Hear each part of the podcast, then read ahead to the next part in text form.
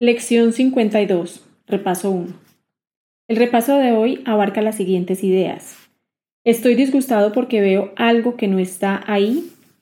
Solo veo el pasado. Mi mente está absorbida con pensamientos del pasado. No veo nada tal como es ahora y mis pensamientos no significan nada. La lección número 6 dice, estoy disgustado porque veo algo que no está ahí. La realidad no es nunca atemorizante. Es imposible que pueda disgustarme. La realidad solo brinda perfecta paz. Cuando estoy disgustado es porque la he reemplazado con ilusiones que yo mismo he fabricado. Las ilusiones me causan disgusto porque al haberles conferido realidad, veo la realidad como una ilusión. Nada en la creación de Dios se ve afectado en modo alguno por mi confusión. Siempre Estoy disgustado por nada. La lección número 7. Solo veo el pasado. Cuando miro a mi alrededor, condeno el mundo que veo. A eso es a lo que llamo ver. Uso el pasado en contra de todo el mundo y de todas las cosas, convirtiéndolas así en mis enemigos.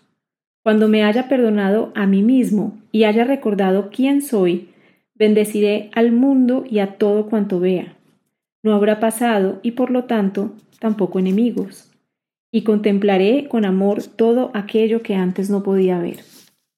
Lección número 8. Mi mente está absorbida con pensamientos del pasado. Veo únicamente mis propios pensamientos y mi mente está absorbida con el pasado. ¿Qué es entonces lo que puedo ver tal como es? Que recuerde que me fijo en el pasado para prevenir que el presente alboree en mi mente, que entienda que estoy tratando de usar el tiempo en contra de Dios, que aprenda a dejar atrás el pasado dándome cuenta de que al hacer eso no estoy renunciando a nada. Lección 9. No veo nada tal como es ahora. Si no veo nada tal como es ahora, ciertamente se puede decir que no veo nada. Solamente puedo ver lo que está aquí ahora. La elección no es entre si ver el pasado o el presente. La elección es sencillamente entre ver o no ver. Lo que he elegido ver me ha costado la visión. Ahora quiero elegir de nuevo para poder ver.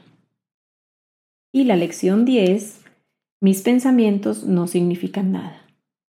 No tengo pensamientos privados.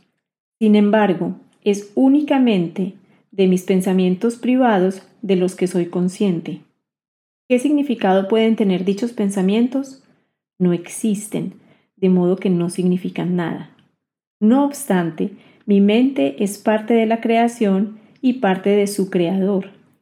¿No sería acaso preferible que me uniera al pensamiento del universo en vez de obscurecer todo aquello que realmente me pertenece con mis míseros e insignificantes pensamientos privados?